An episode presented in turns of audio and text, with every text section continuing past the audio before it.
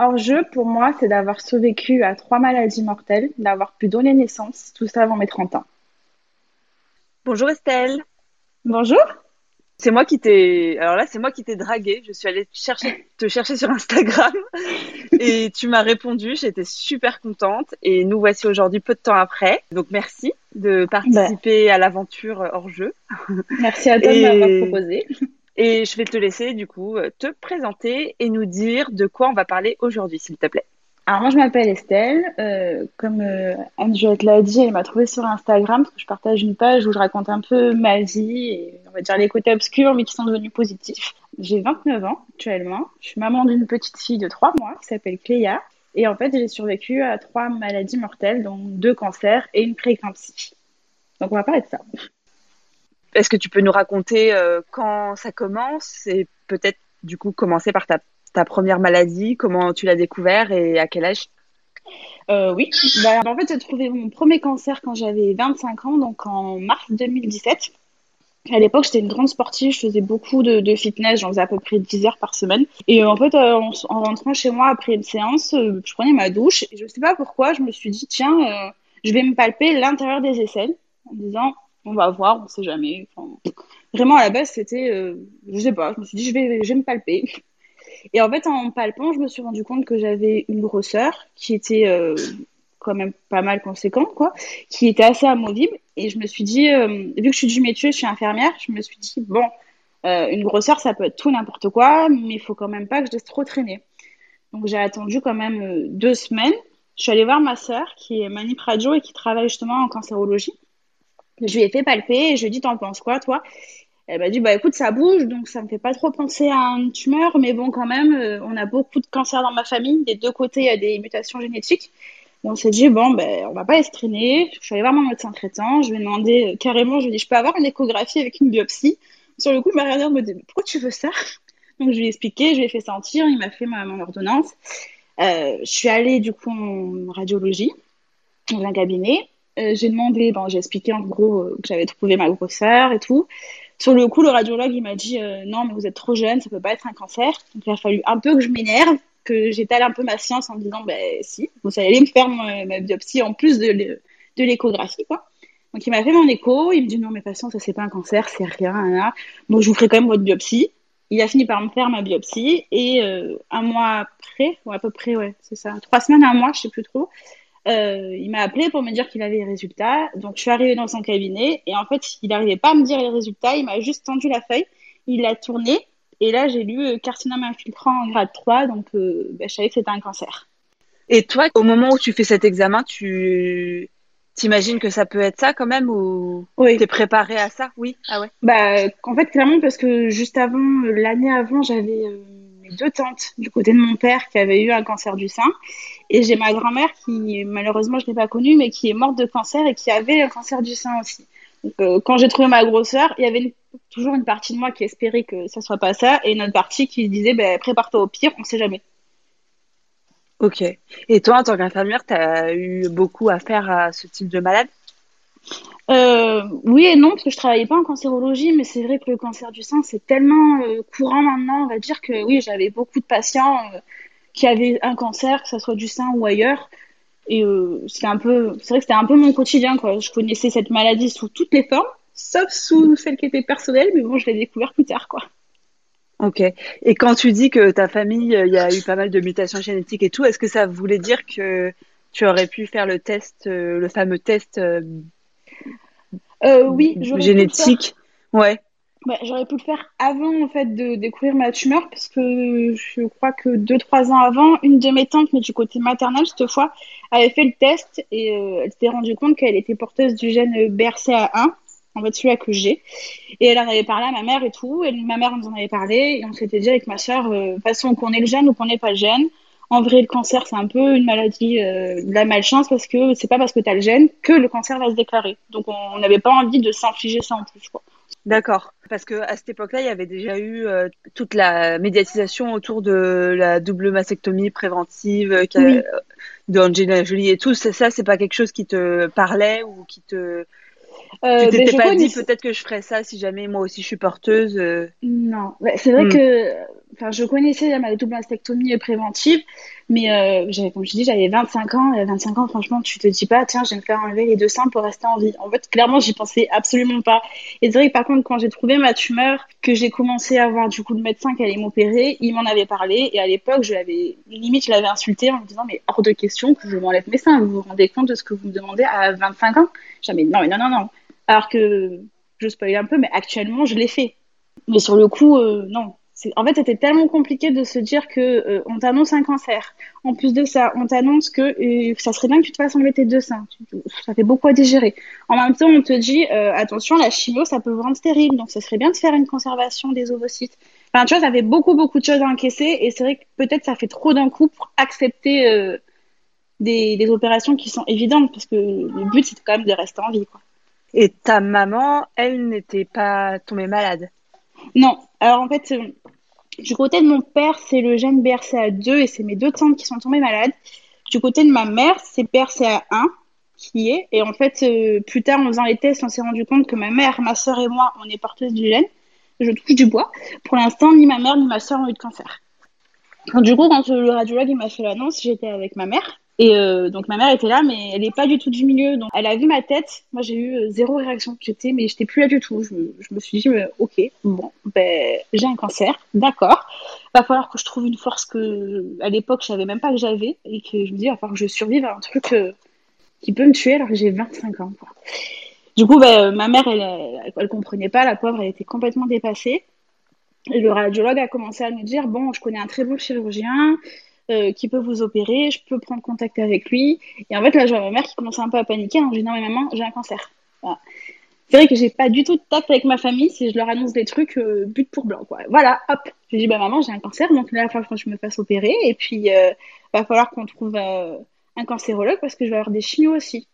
du coup, je vois ma mère, la pauvre, me fait mal au cœur d'y penser, qui se décompose et qui, me regarde, qui me dit mais pourquoi c'est pas moi? Et ça m'a, ça m'a brisé le cœur qu'elle me dise ça. Et sur le plan technique, quand tu lis donc ce compte rendu et que tu lis, euh, c'est quoi carcinome euh, Carcinome infiltrant, grade 3. Oui. Qu'est-ce que ça veut dire du coup pour euh, les personnes qui connaissent pas ce jargon médical? Toi, toi tu l'as compris tout de suite quel type de cancer c'était? Ouais. bah ouais je, suis, allée vérifier parce que sur le coup, en fait, j'ai compris, mais en même temps, avec l'émotion et tout, je me dis autant je... mon cerveau il comprend à moitié, il a rien compris. Carcinome, dans tous les cas, ça veut dire que c'est un cancer c'est un type de cellule qui est touché, mais c'est un cancer. Infiltrant, ça veut dire que c'est des tumeurs en fait qui euh, évoluent très rapidement et qui vont aller se propager rapidement, en gros. Et grade 3, en gros, euh, si je dis pas de conneries, tu as 4 grades. Le quatrième grade, c'est métastasé, c'est des tumeurs partout. Donc ça veut dire que c'était déjà un grade très avancé. Quoi. Ça veut dire que dans ma tête, je savais que j'allais avoir droit à la panoplie d'examens complète pour vérifier qu'il n'y ait pas une petite, euh, une petite métastase qui s'est créée quelque part. D'accord. Et ça, c'est par le TEP scan Bah oui, c'est ça. En gros, tu fais un TEP scan, tu fais une scintigraphie osseuse aussi. Euh, J'avais bilan sanguin à faire et euh, opération euh, très rapide parce qu'en fait, on m'a trouvé en mars 2017 euh, la tumeur et en avril, ouais, c'est début avril, j'étais opérée et début mai, j'ai attaqué, attaqué mes chimios. C'est très rapide et du fait que vu que je suis jeune, on ne sait pas trop comment ça va évoluer. C'est quoi les, étapes? Toi, tu fais quoi? Tu, tu connaissais un oncologue ou tu vas à l'hôpital? Comment concrètement, quand tu sors de là, qu'est-ce que tu fais? Bah en fait quand je suis sortie de là, euh, déjà j'étais là mais j'étais pas là donc euh, j'avais énormément de mal en fait à reprendre mes esprits et me dire bah là il va falloir que tu te bouges, il va falloir que tu trouves tout ça. Donc c'est vrai que c'est le radiologue par contre qui m'a mis en contact avec euh, mon chirurgien. Donc j'attendais que le chirurgien m'appelle parce que les secrétaires elle m'avait tout tout fait en fait moi j'étais pas pas du tout apte. Et en fait j'ai appelé ma sœur c'est là où je dis que j'ai pas de tact. Et je lui dis, bon, euh, Nanou, euh, c'est un cancer, il faut que tu me trouves un radiologue. Euh, pardon, un oncologue. Du coup, la pauvre, je lui ai annoncé comme ça. Elle, était complètement paniquée. Dit, ok, d'accord, je vais me renseigner sur le meilleur et je te, je te rappelle. Et en fait, c'est elle qui m'a trouvé mon oncologue et c'est mon oncologue après par la suite qui m'a appelé. Et qu'est-ce que tu attendais d'eux, toi, de, ta maman et de ta sœur? C'était quoi ce dont tu avais besoin à ce moment-là, les jours qui ont suivi cette annonce terrible? Bah, c'est vrai que quand euh, on me l'a annoncé avec ma mère, en fait, elle s'est. Euh, enfin, je. c'est un peu méchant ce que je vais dire, mais qu'elle s'est mise en position de victime en me disant j'aurais préféré que ça soit moi. Ça Ouais. m'a pas du tout aidé. Au contraire, je me suis énervée en lui disant mais en fait maman euh, c'est moi donc euh, arrête de faire ta victime. Là maintenant c'est moi qui est malade, c'est pas toi, c'est moi qui vais devoir me battre. Ouais. Et je me dis la pauvre ça a dû être euh, violent. Elle venait d'apprendre que sa fille la plus petite était malade et en plus moi je lui dis en gros euh, maman tais-toi et aide-moi maintenant. Euh, ma sœur, après ma sœur était dans le médical aussi, donc je savais en gros que euh, elle allait pouvoir m'aider à répondre à certaines questions, à reprendre mes esprits. Enfin, j'ai une famille aussi, on est très soudés, on est très présents les uns pour les autres. Donc ce que j'aimais, c'est que je pouvais être moi à 100%. Je pouvais à la fois m'énerver contre eux, alors qu'ils étaient pour rien, hein. mais je pouvais m'énerver, je pouvais me mettre à pleurer, je pouvais, euh, je pouvais leur dire, écoutez, bah non, moi je fais ce que je veux. Oui, je suis malade, et ben je fais ce que je veux quand même. Je m'en suis énormément voulu parce que ben, euh, ma mère est quand même partie en dépression pendant un mois. Euh, mon père, quand je lui ai appris, euh, il n'arrivait pas à me parler, donc pendant un mois, il m'a pas adressé la parole, il se mettait pas dans la même pièce que moi. Il s'en voulait tellement, il se sentait tellement coupable que du coup, il n'arrivait pas à rester avec moi.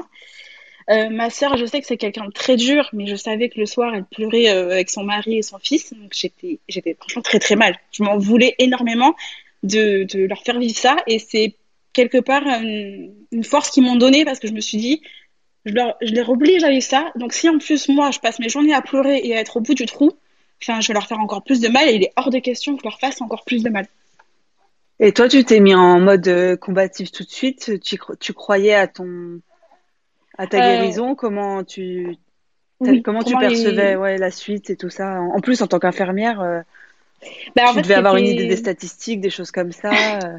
Bah, ce qui était très pratique en tant qu'infirmière, c'est que je savais déjà par quoi j'allais passer et je savais déjà en fait quels allaient être mes, mes points noirs de ma maladie. Je savais que l'alopécie, donc la perte de tous les cheveux, des poils, de tout, ça allait être très très compliqué. Et je savais que c'était ça le, le plus compliqué psychologiquement.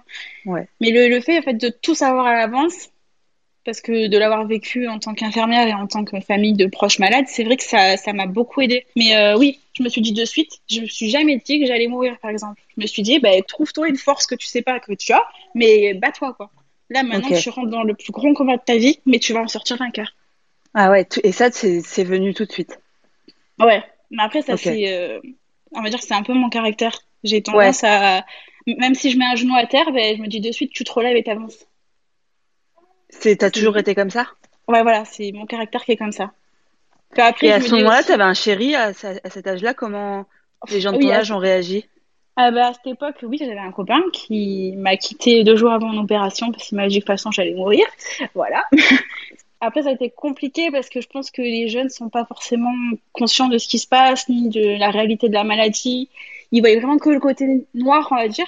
Donc j'ai eu un peu de tout. J'ai eu des amis très très présents et j'ai eu des gens qui m'ont complètement tourné le dos en me disant que bah, de toute façon j'allais mourir donc euh, ils n'avaient pas du tout envie d'affronter ça avec moi. C'est vrai que c'est compliqué parce que en fait c'est euh, le cancer en général, c'est une maladie qui va te toucher euh, physiquement, psychologiquement et socialement. Ça va te détruire sur tous les plans et c'est vraiment là où tu vas voir, euh, comme je l'ai dit, quels sont tes points de lumière dans ta vie et quels sont les gens qu'il faut qu'ils qui, qui en sortent quoi. Et du coup, à ce moment-là, tu étais déjà infirmière? Oui, je venais d'être diplômée depuis un an. Ça faisait un an que et j'étais tu diplômée. travaillais? Oui, je travaillais en, clinique en polychirurgie. J'avais mon équipe avec qui j'étais très proche, qui savait que je faisais des examens pour ça ou quoi. Et en fait, quand je l'ai appris, je sais pas pourquoi, je suis allée travailler alors que je travaillais de nuit. Je l'avais appris à 16h et je prenais mon poste à 19h et je suis allée travailler comme si rien n'était. J'ai travaillé, j'ai fait mon truc et à un moment dans la nuit, je me suis mise à, à pleurer, évacuer et j'étais avec une collègue de boulot que, que j'adore, qui était comme une deuxième maman et qui m'a dit euh, T'as eu des résultats Du coup, je lui ai dit Bah oui, j'ai eu un cancer. Et ça a été mais très très compliqué cette nuit-là par contre. Et t'as été mise en arrêt après euh, tout de suite ou? Euh, non, j'ai été mise en arrêt, pas de suite, parce que quand j'ai fait tous mes examens, je faisais mes examens et j'allais travailler la nuit. Et j'ai été mise en arrêt euh, à partir du moment où je me suis fait opérer. Alors, je me suis fait opérer, j'ai découvert mon cancer en mars 2017. Avril 2017, j'ai fait mon opération. Donc, en fait, on m'a enlevé une partie du sein, on m'a enlevé la tumeur et des ganglions au niveau du bras. D'ailleurs, c'est souvent ça qui fait des complications euh, à vie. Donc, j'ai fait mon opération. À la suite de ça, euh, j'ai rencontré mon oncologue. Cette fois, j'étais toute seule, parce que de toute façon, j'avais dit à tout le monde, euh, je le sais déjà, donc pas besoin de m'accompagner. J'ai commencé mes chimios, du coup, en mai 2017. J'ai eu quatre euh, EC. Donc, pour celles qui ont des cancers du sein, c'est soit FEC, soit EC. C'est les quatre premières, on va dire, c'est les plus compliquées à vivre parce que c'est celles qui donnent le plus d'effets secondaires. C'est là où on va avoir envie de vomir tout le temps, où euh, on va avoir des problèmes cardiaques, où on va avoir la perte des cheveux, des poils, enfin, où en gros la maladie, ben, on peut plus la cacher. Ça se voit, mais voilà, on sait qu'on est malade, quoi. Après, j'ai eu 12 taxols. Donc ça là, elles sont un peu moins chiantes à supporter parce que il y a juste des petites paresthésies, c'est-à-dire des fourmillements au bout des doigts et une possibilité de perdre la sensation. Donc moi, on mettait des gants euh, congelés. C'est comme si tu mets ta main dans la glace euh, pendant euh, deux heures et que tu es là et que tu te gèles, mais ça aide à ce que ça détruise pas la sensibilité. Ça, j'ai eu 12.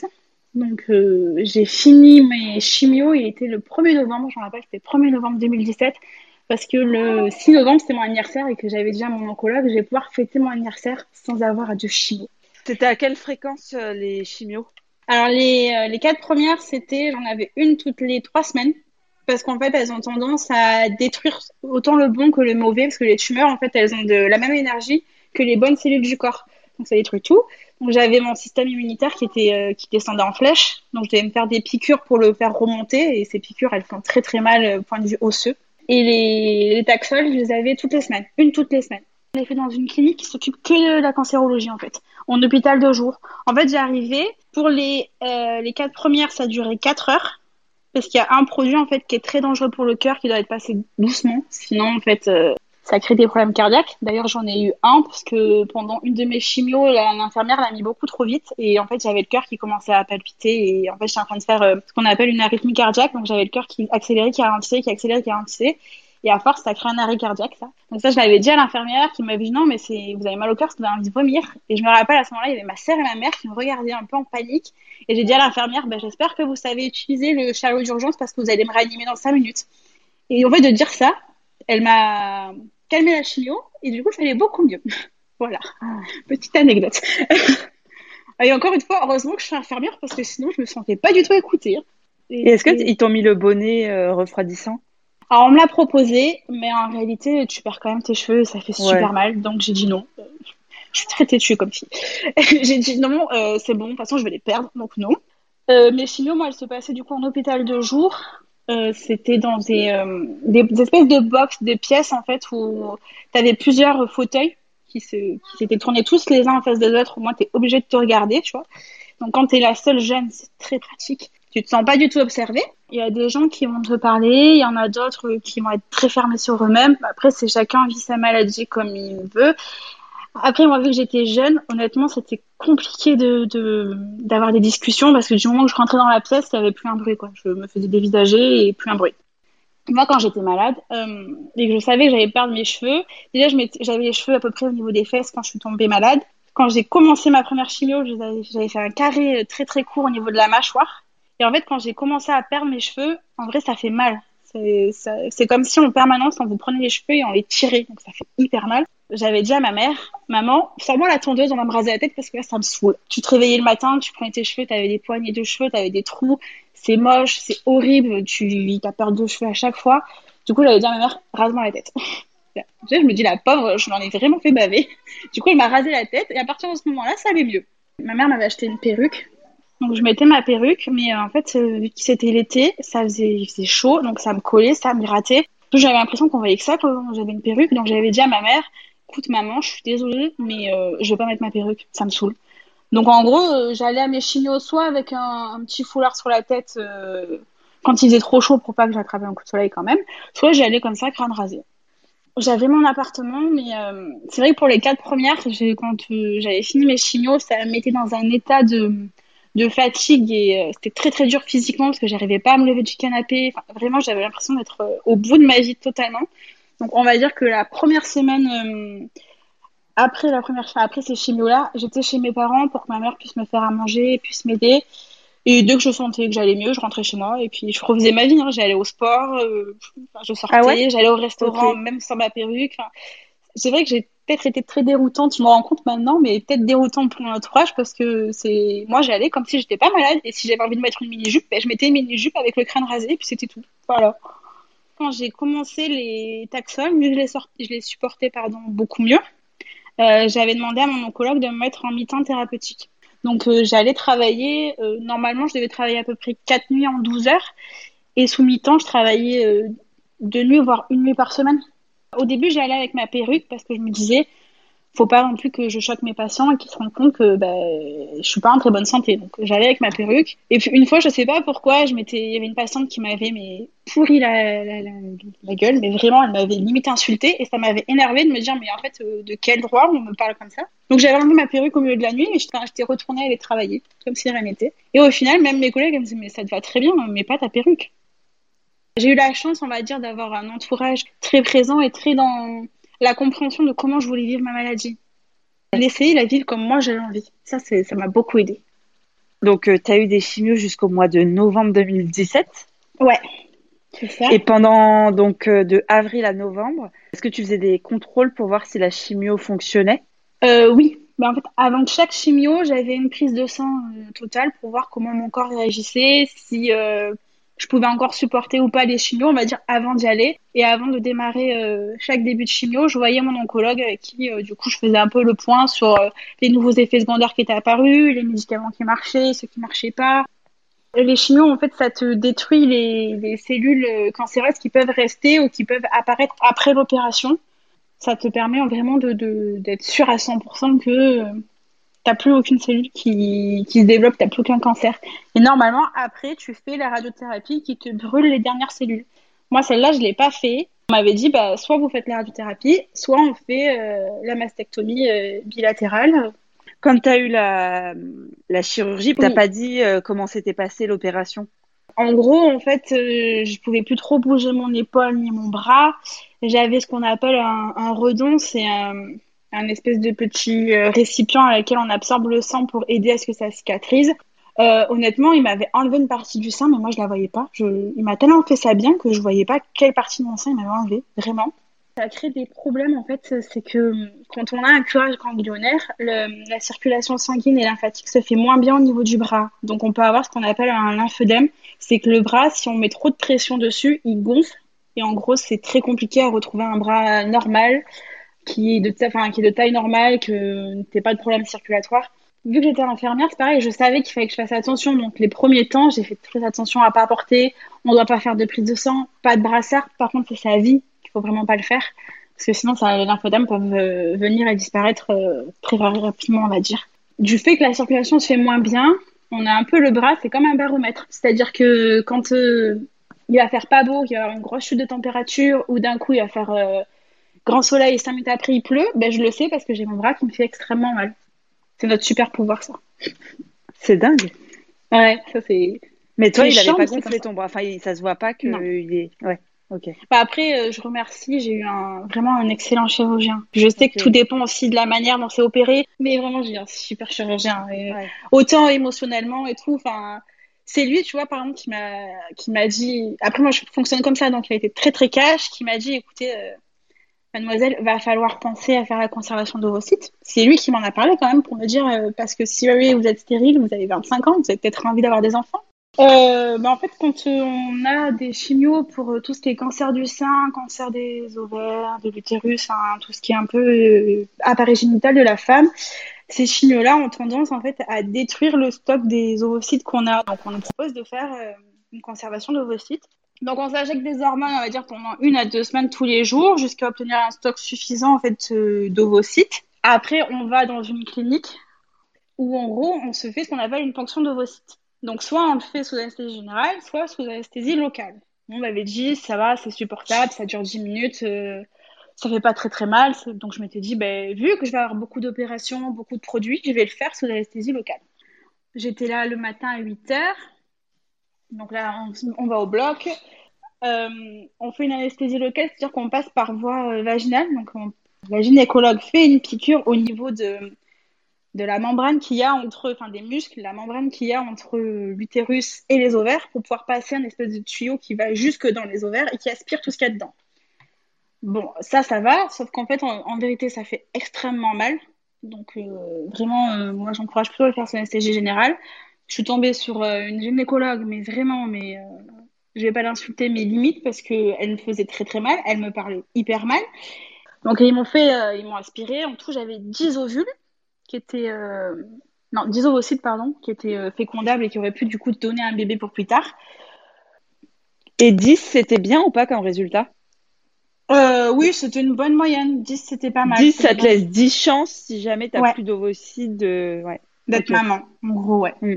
Mm. J'ai oublié de dire, avant que je fasse la stimulation par les hormones, euh, ils te font faire une prise de sang avec euh, le taux d'AMH. En fait, c'est pour savoir la quantité que tu as encore d'ovocytes. La possibilité d'être encore maman, on va dire. Ah oui, et puis pour comparer pour après la chimio Voilà, exactement, pour pouvoir comparer et de voir bah, à quel point ça t'a tout détruit ou pas. Donc tu fais la conservation d'ovocytes et ils te disent chaque année, euh, ils te contactent ou tu les contactes pour que euh, ils conservent tes ovocytes. Sinon, ils peuvent les utiliser à but euh, expérimental, on va dire. Donc moi, du coup, quand j'ai eu euh, toute, enfin que j'ai tout fini, je me suis dit c'est bizarre, je reçois pas de mail, je reçois pas d'appel, j'ai rien. Donc je leur ai envoyé un mail. J'ai essayé de les appeler en leur disant non mais surtout vous me les détruisez pas parce que moi je les veux hein, mais mes 10 chances d'être maman. Hein, et en fait, euh, une semaine après que j'ai envoyé mes mails, que j'ai essayé de les appeler, je reçois un courrier me disant euh, il y a eu un problème, euh, vos ovocytes ont été détruits, enfin sont inutilisables parce que la congélation a été stoppée pendant un, certain laps de temps. Donc vous avez les 10 chances que vous avez d'être maman, elles sont mortes. Et du coup là, je me suis dit mais c'est une blague. À peu près pareil, une semaine après, j'ai eu la sage-femme qui s'était occupée de moi, qui m'a appelée pour me dire, en gros, euh, si vous voulez, vous pouvez prendre rendez-vous avec euh, la généticienne et la gynéco qui s'était occupée de ma conservation pour voir avec elle. J'ai dit, bah, bien sûr, je voulais, je voulais voir, je veux savoir qu'est-ce qui s'est passé. Je veux qu'on m'explique euh, pourquoi vous avez détruit 10 des méchants d'être maman. Donc, j'ai fini par les rencontrer et la seule chose qu'elles m'ont dit, c'est, bah, bah, si vous voulez, on recommence tout. C'est une blague. Honnêtement, j'ai voulu les attaquer, sauf que je pouvais pas les attaquer parce qu'il y avait rien qui prouvait à l'époque que je ne pouvais pas être maman. du coup, j'ai refait des prises de sang et j'avais découvert que mon taux d'AMH avait complètement chuté, donc j'avais très peu de chance d'être maman. Donc quand j'ai fini mon taxol, euh, c'est vrai que j'avais beaucoup réfléchi, j'en avais parlé avec mon chirurgien, j'avais pesé le pour et le contre, et je m'étais dit bon, euh, si je fais pas la double mastectomie bilatérale, j'avais 70% de chance de refaire un cancer dans les trois ans qui suivaient euh, la fin de mon traitement. Si je le faisais, j'avais 3%, je crois. Du coup, euh, je me suis dit, bon, ça veut dire euh, me faire amputer d'une part de ma féminité. C'était très, très, très dur psychologiquement accepter. Mais d'un côté, je me suis dit, ouais, mais bon, euh, au moins je vis. En gros, c'était ça. Pour. Au moins, je, suis sûre de pouvoir vivre encore longtemps, quoi. Donc, j'en ai parlé à mon chirurgien qui aurait pu me le faire et qui m'a dit, non, moi, je vous opère pas parce que vous avez 25 ans, je vous envoie sur le meilleur de France. Parce que pour moi, on ne peut pas se permettre de vous faire une poitrine n'importe comment à votre âge. Du coup, j'avais beaucoup apprécié sa démarche en me disant que ça, c'est un vrai bon médecin capable de reconnaître ses limites. Donc, il m'a envoyé à Lyon, chez effectivement un plasticien euh, spécialisé là-dedans, qui m'a dit euh, Moi, je peux vous faire euh, la reconstruction. Donc, je vous fais, l'amputation des deux seins et je vous reconstruis immédiatement. Moi, c'est ce que je voulais. Hors de question qu'on m'ampute, je me vois sans sein et 4 mois, 5 mois plus tard, hop, des nouveaux seins. Enfin, je me suis dit, mais psychologiquement, je vais pas tenir ça, c'est impossible. Donc du coup, il m'a opéré, enfin, c'était un peu avant Noël. Donc il me l'a fait. Effectivement, c'est une opération quand même très très lourde et qui fait mal. C'est, euh, j'avais quatre redons, euh, je suis restée un peu plus d'une semaine à l'hôpital. Donc en fait, il m'a tout enlevé, glandes mammaires, muscles, tout. Il m'a mis euh, les prothèses, la peau. Et à ce moment-là, toi, sur le, les résultats du cancer, t'es en rémission ou, pas encore? Enfin, ça a donné quoi les résultats de tout ça? En fait, euh, tu peux être en rémission, mais c'est euh, 5 ans après la fin de ton traitement, sans aucun tumeur qui est réapparu.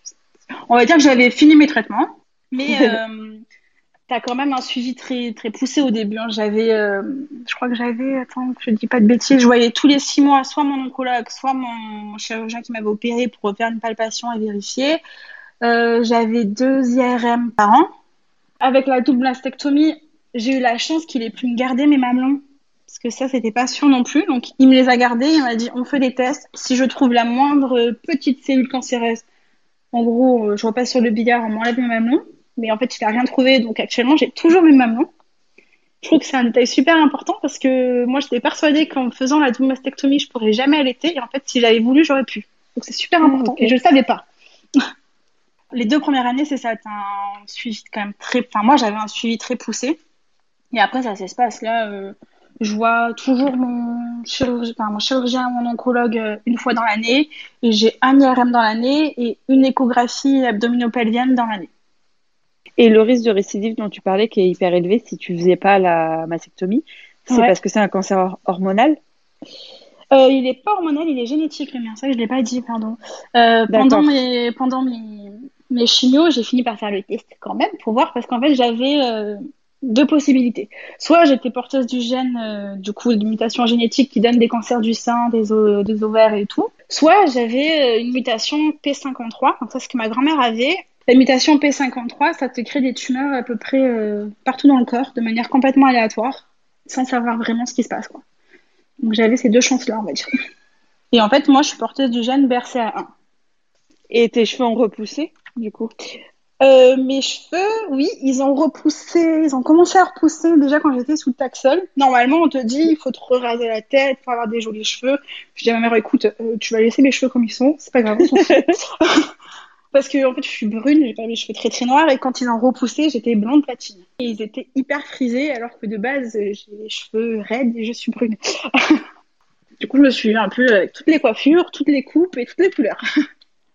C'est dingue. Et c'est resté blond depuis? Euh, non, par contre, euh, ça a mis euh, presque un an à ce que ça redevienne, euh, que je redevienne brune. D'accord. D'ailleurs, petite anecdote un peu de positif, j'ai rencontré mon chéri une semaine avant que je me fasse amputer de mes seins. En fait, quand j'avais fini mes chimios, je m'étais dit, j'avais plus du tout aucune confiance en moi, je me trouvais pas belle, je me disais, je vais jamais plaire à quelqu'un, je vais jamais trouver quelqu'un, c'est c'est impossible. Du coup, je me suis dit, bon, ben, 21e siècle, je vais utiliser les réseaux sociaux et je vais euh, m'inscrire sur des applis de rencontres. Alors là-bas, c'était pas du tout pour me mettre en couple, je me suis dit, c'est méchant, hein, mais c'était pour redorer un peu mon image euh, à moi, tu vois, dire oui, non, mais c'est bon, hein, je suis quand même jolie. et euh, du coup, je me suis inscrite sur une de ces applications. Mon chéri y était aussi, et en fait, on s'est parlé, on s'est parlé, et on a fini par se voir. D'ailleurs, quand on s'est parlé, euh, je lui avais dit, écoute, euh, franchement, euh, qu'est-ce que tu vas te faire chier avec une fille qui vient d'avoir un cancer, qui va se faire amputer de ses deux seins, qu'est-ce que tu vas t'emmerder avec moi? Et à ça, elle m'a répondu, ouais, ouais, mais alors, en fait, je m'en fous. Et du coup, je l'ai rencontré, et en fait, depuis ce jour-là, c'était le 7 décembre, mais on s'est jamais quitté. Donc, comme bien. quoi, même quand nous, on a l'impression que, eh ben, on est moche et qu'on a tout perdu à cause de notre cancer, ben, c'est pas vrai. Fin d'année 2017, pour toi, ça sonne la fin de ce combat, enfin en tout cas la fin des traitements, la Oui. rencontre avec ton chéri, ta nouvelle euh, poitrine qui euh, te convenait. T'étais contente Euh, du oui. résultat, oui. Oui. J'avoue que ça, ça a été très compliqué le matin, enfin la veille de l'opération, c'était émotionnellement très très difficile hein, quand même. hein. Je vais pas, je vais pas dire que c'est quelque chose de facile à faire, c'est quelque chose qui est très très dur euh, psychologiquement à faire. Mais euh, en fait, euh, une fois que je l'avais fait, je me suis dit bah maintenant il va falloir que je réapprenne à vivre avec quand même. Mais là-dessus, mon chéri m'a beaucoup aidé aussi parce que il a été super compréhensif, très patient. Il m'a toujours fait beaucoup de compliments. Il m'a beaucoup, m'a beaucoup soutenu, beaucoup porté vers le haut. Donc, je pense que ça m'a aidé à plus vite m'accepter. Et donc, euh, comment commence euh, l'année 2018 et comment elle se passe? Ben, c'est dans l'année 2018 que j'apprends qu'on a détruit mes ovocytes et que ma réserve est pratiquement nulle. Que j'ai, en gros, à l'époque, j'avais, j'avais 27 ans. Et en gros, on m'expliquait que euh, j'avais autant de chances d'être maman qu'une qu'une femme de 40 ans. T'avais à ce moment-là une envie de d'enfant ou c'était juste euh, par euh, anticipation? C'était par, à l'époque, c'était vraiment par anticipation. Ouais, Après, c'est ouais, vrai que quand on, quand j'ai appris qu'on nous avait détruits, euh, je me suis dit, bah, en fait, si, j'ai envie d'être maman. Euh, on a aménagé ensemble en juillet 2018 et j'ai déménagé. J'habitais dans le Vaucluse à l'époque et je suis partie vivre dans le Var avec lui. Je me suis dit, ben, je vais m'éloigner de tout ce qui m'est arrivé. Je vais changer complètement de, de lieu, de décor. Je vais tout refaire à neuf. 2018, c'était très bien. J'ai pas eu de problème. Et tes résultats à chaque fois médicaux étaient bons? Ouais, à chaque fois, c'était bon. C'est en 2019 que j'ai eu, euh, pendant une, une de mes IRM, on m'a trouvé en fait euh, une grosseur du côté droit, parce que mon premier cancer était du côté gauche, euh, côté droit, et là je me suis dit, merde, putain, ça recommence. Donc, euh, ben, retour biopsie pour vérifier. Et en fait, il m'a fait ma biopsie, et là, c'est sorti négatif. Mais bon, ça a été quand même petit rebondissement, quoi. En 2020, on revient en fait dans le Vaucluse, parce que mon chef, ça nous plaisait pas le Var, on n'arrivait pas à s'y faire. Donc on s'installe, on fait notre petite vie, on reprend pareil euh, nouveau boulot pour tous les deux. Et puis là, on commence à dire, euh, à parler d'enfants. Bon, quand même, on aimerait bien faire des enfants. Donc j'en parle euh, à ma gynécologue, j'en parle à mon chirurgien qui m'a opéré, parce qu'il est aussi spécialisé dans la fertilité. Et j'essaie de savoir un peu, je dis, avec tout ce qui m'est arrivé, concrètement, est-ce que je vais pouvoir vraiment être maman, quoi. Et du coup, les deux me disent que, de toute façon, euh, pour être parent, tout ce qui est fertilité, c'est beaucoup plus compliqué qu'une prise de sang. Et qu'une prise de sang, ça veut tout et rien dire. Oui, j'ai plus beaucoup d'ovocytes, mais ça veut pas dire que je pourrai jamais être maman. Donc, autant que je me lance, et puis on verra bien. Donc, le 9 juillet 2020, le jour d'anniversaire de mon chéri, en accord avec lui, j'enlève mon stérilet et en fait, euh, ben, on fait notre petite vie euh, comme si rien n'était. Le 9 juillet, je l'enlève et j'apprends le, euh, le 1er août, j'apprends qu'en fait, je suis enceinte. Là, ça a été mes énorme surprise. Je me suis dit, je devais être infertile, je devais pas avoir d'enfant. J'enlève mon stérilet et dans la foulée, ma première ovulation, je tombe enceinte. Bah, du coup, on a pris rendez-vous pour faire l'échographie de datation. En fait, quand j'y suis allée, bah, ça a été euh, bah, la dégringolade complète parce que je suis tombée sur une sage-femme, mais euh, pas du tout empathique, assez agressive. Et en fait, euh, donc je raconte mon histoire. Voilà, j'ai un cancer du sein, que j'étais opérée. Enfin, je raconte tout mon petit, même petite vie, quoi. Que là, voilà, je sais que je suis enceinte, que je vais faire l'échographie de datation. Et j'avais complètement oublié, en fait, que pendant mon premier cancer et tous les, les examens que j'avais faits, on m'avait trouvé des fibromes au niveau de mon utérus. C'est des grosseurs qui sont bénins, c'est pas des cancers, mais qui peuvent gêner parfois quand tu veux être maman. Et en fait, quand elle m'a fait l'échographie de datation, elle me dit non mais vous vous rendez compte que vous avez euh, trois fibromes sur votre utérus? Dis ah oui c'est vrai j'ai oublié. Elle me dit non mais euh, dans tous les cas là, vous allez faire une fausse couche alors, vous allez perdre votre bébé. Donc en fait je suis sortie de là en pleurs. Je me dis ça devait être le plus beau moment et je suis sortie en pleurs total à dire à mon chéri. En fait je me suis culpabilisée à me dire mais même pour un enfant je suis pas capable de faire ça correctement parlé à ma gynéco et elle m'a dit, elle de suite, mais c'est pas parce que vous avez des fibromes que ça veut dire que votre grossesse va mal se passer en fait. Ça peut, mais ça veut pas dire que vous pourrez pas aller au bout de votre grossesse. Ça veut pas dire que votre bébé va pas se développer correctement. Puis elle m'a dit euh, une phrase qui m'est restée. Elle m'a dit, mais euh, votre bébé là, s'il est là, c'est qu'il veut être là et c'est qu'il vous a choisi pour être maman et euh, ça va très bien se passer.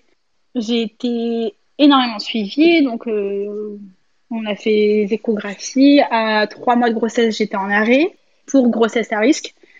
Ma gynéco, par contre, me dit que elle, elle préfère arrêter de me suivre pour ma grossesse parce que elle préfère que je sois suivie dans un hôpital, donc l'hôpital de ma région.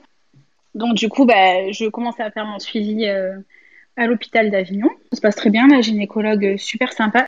Donc du coup, j'ai eu mes suivis, mes échographie, je devais rester tranquille. On m'avait juste programmé des, des monitorings de contrôle en fin de grossesse un peu plus fréquents au cas où. On m'avait dit, on va tout faire au cas où, mais en puissance 10, quoi. Une grosse surveillance. Et la grossesse s'est bien passée, se passait bien? Ouais, elle se passait bien jusqu'à mes 6 mois en fait de grossesse où euh, j'ai eu ce qu'on appelle des adénopathies à la base de mon cou. Donc c'est des grosseurs qui sont apparues et qui ont disparu. Et moi, ça c'est le côté infirmière pas bien, je me suis dit ça y est, j'ai attrapé la toxoplasmose, je suis en train de tuer ma fille. Super. du coup, je dis à mon chéri, euh, je crois que j'ai attrapé la toxoplasmose, euh, ça va pas du tout, je me mets à pleurer, enfin, j'étais vraiment pas bien. Et ce jour-là, on avait rendez-vous avec euh, la sage-femme qui me suivait pour euh, faire la préparation à l'accouchement. Donc je lui en parle, elle me dit, elle me rassure de suite en me disant non mais alors ça c'est pas un symptôme de toxoplasmose, ça va aller, vous faites la prise de sang et puis c'est tout et tout va bien. Donc j'en ai parlé à ma gynécologue et je, je lui dis euh, alors si c'est pas la toxoplasmose, c'est sûrement que ma thyroïde est en train de, de, merder un petit peu, ce qui arrive souvent pendant la grossesse. Est-ce qu'on peut vérifier? Du coup, elle me dit, bah écoutez, euh, moi ça me dérange pas, je vous fais une prise de sang. Elle me dit, quitte à y être, eh bien, on va faire une échographie euh, de votre thyroïde, des parathyroïdes et des parotides. Les parathyroïdes, c'est d'autres hormones de la thyroïde, et les parotides, c'est des glandes salivaires qu'on a au niveau de, des, des oreilles et de la mâchoire. Je fais mon échographie de la thyroïde. Donc, elle me dit la thyroïde, il n'y a rien, tout va très bien. Les parathyroïdes, pardon, tout va très bien. Elle me dit parotide droite, euh, gauche, ça va. Et là, je la vois qui regarde la parotide droite et qui reste un moment, et un long moment, et qui, au bout d'un moment, me dit bah, je reviens, je vais chercher euh, un autre mmh. radiologue. Donc, le radiologue vient, il montre, et euh, il me dit je suis désolée, mademoiselle, mais il va falloir qu'on fasse une cytoponction parce que vous avez une grosseur, on ne sait pas ce que c'est. Du coup, j'ai dit oui, mais je suis enceinte. Donc, euh, les anesthésies, c'est pas possible. Je dis bah oui, je sais, donc il va falloir que, on enfonce une aiguille au niveau de la mâchoire jusqu'à la grosseur, mais sans anesthésie. Bah, je lui dis bah ok, il n'y a pas de souci. De toute façon, je veux savoir, et puis je veux surtout savoir si c'est dangereux pour ma fille ou pas. Il me l'a fait. Il me fait astoponction. Euh, il me l'a fait cinq fois. En gros, ça fait comme une grosse rage de dents. D'un coup, c'est une énorme rage de dents. La piqûre en elle-même, c'est comme une piqûre de guêpe. D'un coup, ça pique, ça va.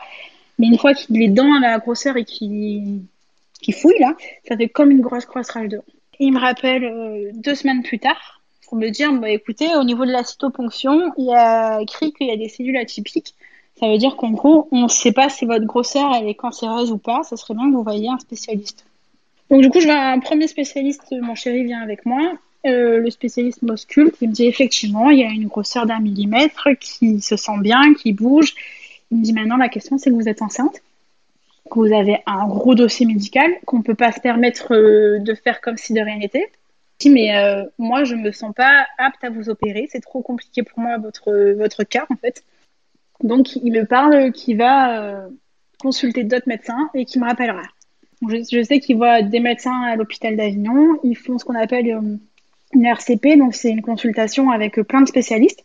Donc à ce moment-là, il y a deux chirurgiens qui sont spécialisés dans tout ce qui est ORL, un cancérologue qui est spécialisé dans ce qui est ORL, et ils étudient mon cas en fait, pour savoir on opère, on n'opère pas, et si on opère, qui opère, qu'est-ce qu'on fait, qu'est-ce que, enfin, ils discutent quoi. Et en fait, à la suite de ça, ils se disent que c'est trop compliqué pour eux, donc ils envoient mon dossier à Marseille, à un grand spécialiste très sympa qui m'appelle et qui me dit voilà j'ai eu votre dossier euh, moi j'aimerais bien vous faire passer un IRM et vous refaire une cytoponction parce que je voudrais être sûre de ce qui a été fait. À cette époque du coup je suis à 7 mois et demi de grossesse. J'appelle ma gynéco qui me dit ben, de toute façon maintenant euh, même si vous accouchez le bébé est viable. Donc euh, allez-y parce qu'il faut qu'on sache. Donc j'y vais, je vais à Marseille, je rencontre le spécialiste, je fais mon IRM, je vais faire de suite la cytoponction avec un autre radiologue le chirurgien me rappelle euh, encore une fois deux semaines plus tard. Donc là, je suis à, je suis à huit mois. Et il me dit, bah, il y a de nouveau des cellules atypiques. Va falloir qu'on vous opère, que on sorte euh, la grosseur. Et il a que une fois qu'elle sera sortie qu'on pourra vous dire clairement c'est cancéreux, c'est pas cancéreux. Et si c'est cancéreux, pareil, quel stade, quel grade, qu'est-ce qu'on va faire, s'il y a chimio, pas chimio, s'il y a radiothérapie, pas radiothérapie? Voilà, il dit en gros, euh, je suis pas en train de vous dire à ce moment-là que vous avez un cancer, mais je suis pas en train de vous dire que vous n'en avez pas non plus. Il m'a dit qu'il y avait aucun lien avec le cancer du sein, qu'il y avait aucun gène de connu actuellement qui déclenche euh, les tumeurs de la parotide, que c'est des tumeurs qui sont très très rares, qu'en gros, lui, sur 100 qu'il en opère dans l'année, il y en a 50 c'est des cancers, et dans ces 50 cancers, il y en a 20 différentes. Voilà. Actuellement, c'est tout ce qu'on sait. Donc il me dit, si c'est un cancer, c'est vraiment euh, cross malchance. Est-ce que ça veut dire qu'il faut que je fasse un déclenchement et que du coup j'accouche rapidement? Comment ça va se passer quoi? Et il me dit non, euh, on va attendre que vous accouchiez et une fois que vous aurez accouché, on prend rendez-vous et là on, vous opérera. Ça a été très très très dur à accepter et à vivre. Donc j'attaque mon neuvième mois de grossesse. Elle était censée être pour le 21 avril. Et en fait, le 7 avril, j'avais un monitoring de prévu de contrôle, euh, comme d'habitude. Et en fait, euh, donc, euh, je, vais avec ma sage-femme. Elle commence à mettre le brassard à tension. Elle lance le monitoring. Donc, le monitoring, je vois que le cœur de ma fille bat très bien, qu'elle bouge, que j'ai des contractions, mais tout va bien. Et là, elle prend une première tension et je vois 14-10. Je me dis, mince, elle est un peu pincée, c'est-à-dire que le 14 et le 10, c'est deux chiffres beaucoup trop près. Et ça, ça veut dire que ton cœur est en train de un peu de souffrir. Donc, euh, toutes les, à peu près les 10 minutes, elle me la reprend. Ça fait 14-10. 15-10, 16-10. Puis elle me regarde, elle me dit euh, Bon, bah, tu vas peut-être aller faire un petit tour aux urgences, en fait, finalement. Et euh, encore une fois, heureusement que je suis infirmière, je lui dis euh, Mais sinon, en cas de prééclampsie, on peut faire le test de la protéine URI. En fait, on te fait faire pipi dans un pot et avec une petite mandelette urinaire, tu le trempes dans l'urine et tu sais en gros si tu as des protéines ou pas dans tes urines. Et si tu en as, ça veut dire que tu es en train de faire une prééclampsie qui est une maladie euh, mortelle pour la maman et le bébé pris trop tard. Du coup, elle me dit, bah oui, j'en ai, donc euh, vas-y, va aux toilettes, fais-le, fais-la, puis on verra bien, quoi. Donc là, j'étais avec mon chéri aussi. Je la fais, je regarde le bâton et je vois euh, le marqueur est censé être vert. Et plus il est vert fluo, plus t'as de protéines. Là, je vois que c'est vert, vert fluo. Je lui dis à mon chéri, donc je sors, je lui tends, je dis, bah, je suis en train de faire une prééclampsie. Donc du coup, bah, on va aux urgences. Je tombe sur un sage-femme homme super sympa donc, en fait, ils me posent un monitoring, ils contrôlent ma fille, ils me prennent l'attention, ils me reprennent une prise de sang, ils me refont faire pipi dans, dans, dans un petit bocal pour revérifier. Du coup, on me dit oui, je suis en train de faire une prééclampsie. Euh, quand on m'a pris ma première tension, il était 11h du matin, j'étais à 14h10. Aux urgences, il était 13h quand je suis arrivée et j'étais à 20h13. En gros, ça veut dire que j'ai ma tension qui flambait, j'avais la prééclampsie qui était en train de, s'aggraver énormément. Et en gros, le gros risque de la prééclampsie, c'est euh, ton corps qui veut plus le placenta, donc il rejette le placenta. Et du coup, ben, pour euh, lutter, le bébé, en gros, essaie de tuer la maman pour rester en vie, et la maman essaie de tuer le bébé pour rester en vie. Du coup, ta tension augmente, augmente, augmente, augmente. Et si elle augmente trop, tu as une, une hyperpression au niveau de ton crâne, et tu fais une crise d'épilepsie, une crise de convulsion, et tu meurs, tu fais une mort cérébrale en fait. Génial. Voilà. Le seul traitement, c'est d'enlever le placenta. Il faut enlever le placenta parce que sinon, ben, c'est euh, mort du bébé, mort de la maman. Le diagnostic prééclampsie est vraiment posé. On dit bon ben madame, vous faites une prééclampsie, donc euh, je, suis là d'accord. Vu que j'ai pas trop de symptômes, normalement quand tu fais une prééclampsie, tu as euh, les jambes qui deviennent énormes. Normalement, tu as aussi mal à la tête. Tu as ce qu'on appelle la barre épigastrique. En fait, au niveau de l'estomac, ça fait une énorme douleur. Tu te plies en deux. Ça, moi, je mm. n'avais pas. Tu as euh, des fourmillements au niveau des doigts, tu as des espèces de sifflements dans les oreilles, tu as, euh, la vision qui se trouble. Moi, j'avais aucun symptôme. À part les, jambes qui étaient des poteaux, c'est tout ce que j'avais, quoi.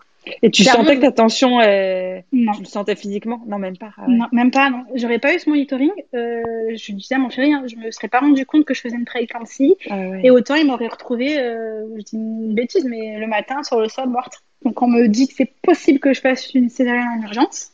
Donc euh, je dis d'accord, ok. Puis finalement, on vient me voir, on me dit non, mais euh, vu que vous supportez bien la tension, que le cœur de votre bébé il est plutôt quand même bien, euh, on va plutôt essayer de vous faire accoucher par voie basse et avec un déclenchement par hormones. Je leur dis ok, mais par contre, moi les hormones, je supporte très mal. Du coup, il m'hospitalise le soir. juste avant de monter dans ma chambre, on me propose de me faire un décollement en fait des membranes. Ouais, merci, voilà, je, je perdais le terme. Décollement des membranes je dis, ok, ça fait extrêmement mal. Mais euh, ça m'a permis de, quand je suis arrivée, je t'ai dilaté à 1. Après le décollement des membranes, je t'ai dilaté à 2. Et on m'a dit, bah, du coup, on vous hospitalise. Et euh, demain matin, donc le 8 au matin, on enclenchera le déclenchement pour essayer de vous faire accoucher. Quoi, que vous vous dilatez toute seule et que vous accouchez par voie basse. D'accord. J'ai dit d'accord, j'ai mais est-ce que, est-ce que vous êtes sûr que je peux accoucher par voie basse? Du coup, ils me refont une échographie de contrôle. Ils se rendent compte que oui, c'est possible qu'il y a peut-être un fibrome qui reste un petit peu gêné, mais que pour l'instant c'est possible. Donc on privilégie euh, poids basse. Euh, le matin à 10h, on vient me chercher et on met euh, du coup euh, l'hormone pour que commencer à travailler, quoi que le travail se passe tout seul. du coup, au début, ça se passe plutôt bien. Ça se dilate petit à petit. C'était vraiment très très long, mais ça va, quoi. Il n'y a, a pas de problème. Sauf que à midi, donc on a commencé à 10h, à midi, le cœur de ma fille en fait chute une première fois, donc il passe de 160 à 40 et il reste bloqué à 40 euh, près 2-3 minutes. Donc du coup on nous dit que non non c'est normal, ça arrive parfois et tout, mais que par contre on va me poser euh, la péridurale en urgence au cas où, hein, si je dois partir finalement euh, en césarienne. Donc il me la pose, elle marche très bien au début, il n'y a pas de souci. Euh, donc du coup, les heures passent, les heures passent. Je crois qu'il est euh, 15 heures à peu près. La sage-femme, elle rentre, elle me dit bon, ben, je vais vous percer la poche des os pour essayer que ça aille plus vite parce que là, ça fait quand même un petit moment et tout. Mais ça bouge pas plus que ça. Et là, une deuxième fois, le cœur de ma fille commence à chuter. Puis là, en fait, euh, la péridurale, il est, donc il est 15 heures. La péridurale ne marche plus. Elle s'arrête. Je sais pas pourquoi, elle n'a plus marché. Donc je passe en gros de euh, j'avais dilaté à 2, d'un coup je suis dilatée à 8 et je recommence à sentir toutes les contractions. Ça fait extrêmement mal. Donc on me repose, euh, enfin on me change la, seringue avec le produit. Donc il m'a bien fallu euh, presque une heure et demie pour que ça recommence un peu à me calmer. on tombe sur l'équipe de nuit et le cœur de ma fille chute à 40. Donc je commence vraiment à pas, pas être tranquille, à me dire c'est quoi ce bordel? Et qu'est-ce qui se passe? Une nouvelle fois, la, péridurale ne marche plus. Et en fait, là, elle ne va plus marcher jusqu'à que j'accouche. Donc, euh, j'ai accouché le 9 à 1h21 sans péridurale, parce que ça ne voulait plus marcher. Donc, euh, on va dire, j'avais pas du tout ça comme plan. Hein. Moi, je voulais la péridurale. Mais bon, tant pis. Sauf que, bon, ben, j'accouche. Ma, ma, fille euh, va bien, on va dire. Oui, je mets 20 minutes à accoucher, en fait, 20 minutes de poussée. Donc ça va, on m'a dit que pour une première c'était bien. Euh, ma fille sort, elle va bien, elle respire, elle a une bonne couleur. Sauf qu'en fait, euh, moi, je me mets à faire une hémorragie puisque j'ai un de mes fibromes qui s'est un peu rompu et je fais euh, ce qu'on appelle une hémorragie de la délivrance. Donc en gros, je commence un peu à perdre conscience. Je, regarde mon chéri, je suis là, mais je suis pas là, quoi, en fait. C'est très bizarre comme sensation, quoi. Et en fait, la sage-femme, au top, elle a arrêté l'hémorragie en 2-2, donc il n'y a pas eu plus de complications que ça, ça c'était super. Euh, ma fille, euh, ben, nickel, va très bien. L'accouchement est fini, il se passe bien. On me recoue parce que j'ai eu trois, eu trois points, mais vraiment rien d'extraordinaire. Je me dis j'ai la chance de ne pas avoir eu euh, ni les instruments, ni d'avoir eu des épisotomies. Donc, en gros, c'est pas très très grave si j'ai un peu saigné et que j'ai eu des points. Quoi. On monte en chambre et là, on commence à m'expliquer que maintenant qu'il n'y a plus le placenta, il faut 40 jours pour que la prééclampsie s'arrête pendant ces 40 jours, il faut que je fasse très attention à ma tension parce que je peux toujours partir en éclampsie et en fait, je peux toujours refaire une mort cérébrale, un coma, euh, enfin, ça peut toujours merder, quoi. Donc, euh, les premiers jours sont assez compliqués. Les premiers jours de vie de ma fille, c'est assez compliqué parce que euh, ma tension, ben, elle veut pas du tout se calmer. Elle reste très très haute. Et maintenant, je commence à avoir des symptômes. Je commence à avoir très mal à la tête, avoir envie de vomir, et me sentir un peu frissonnante. Du coup, en gros, euh, pendant les 4 jours d'hospitalisation, ben, 4 jours à prise de sang, à vérifier que tous mes organes vont bien. Parce qu'en fait, l'hypertension, si elle est euh, maintenue trop longtemps, elle attaque tous les organes. Donc du coup, on commence à me dire, va vous placer sous médicaments parce que votre tension ne va pas chuter. Je suis mise sous euh, médicaments assez forts. Je finis par quand même par sortir de l'hôpital parce que je leur dis que je suis infirmière, j'ai un tensiomètre chez moi, je vais pas rester à l'hôpital, euh, vous faire perdre votre temps. Je, je peux me surveiller et s'il y a quoi que ce soit, je vais aux urgences, quoi. Une fois que je suis à la maison, je me contrôle euh, tous les jours, je prends mes médicaments, je me rends compte que ma tension, elle descend petit à petit, donc euh, je diminue mes, médicaments euh, petit à petit. Et du coup, ça a pris à peu près 40 jours pour que ma tension redevienne totalement normale et que, que j'aille très bien, que ma fille aille très bien. Après, du coup, bah, j'ai eu rendez-vous avec mon chirurgien parce que j'avais accouché, donc je pouvais me faire opérer. Donc, je me suis fait opérer le 2 juin. Je l'ai vu le 24 mai, c'est ça. Le 24 mai, je l'ai vu. Donc, du coup, il nous a expliqué qu'il m'opérait très vite parce que euh, on savait pas ce que c'était et qu'il n'avait pas envie de laisser traîner. Donc, je me suis opérée le 2 juin. Ma fille, elle n'avait pas encore deux mois. Donc, ça, a été très, très compliqué de, de, la laisser. Avec, même si elle était avec son papa, donc je savais qu'elle craignait rien. Mais euh, de laisser ma fille euh, pour que moi, je puisse me faire opérer, ça a été très compliqué. Je suis rentrée le 1er juin au soir. Donc, je me suis opérer. L'opération, elle a duré 4 heures. C'était une opération euh, à risque parce que euh, la parotide, vu que c'est un organe qui est à côté de l'oreille et qui a pas mal de nerfs, euh, la tumeur aurait pu se coller au nerf facial au niveau du visage et en enlevant la tumeur, mon chirurgien aurait pu être obligé de couper mes nerfs et je me, suis retrouvée, je me serais retrouvée paralysée au niveau de, la bouche, de, des yeux, des expressions. J'ai de la chance, c'est pas le cas. J'ai juste eu une petite paralysie euh, au niveau de la bouche, c'est-à-dire quand je souris à plein dents, euh, j'ai mon côté droit de la lèvre qui baisse pas entièrement, mais c'est pas très grave alors que ça, franchement, c'est pas grave. Euh, en sortant dans la salle de réveil, mon chirurgien est venu me voir pour me dire que bah, c'était un cancer. Parce qu'en fait, en enlevant ma tumeur, il y avait un spécialiste qui était dans le bloc et qui a pu direct dire si c'était cancéreux ou pas. Il pouvait pas me dire le grade, le stade, ce que c'était, mais il pouvait me dire si c'était cancéreux ou pas. Donc euh, le chirurgien m'a annoncé voilà, que c'était bien euh, un cancer de la parotide que j'avais développé pendant ma grossesse, ou avant, parce qu'en fait je ne sais pas quand. Euh, voilà, donc je suis retournée en chambre. j'ai mis un bon moment quand même à me remettre de l'opération, mais parce que je suis comme ça, je mets beaucoup de temps à me remettre des anesthésies.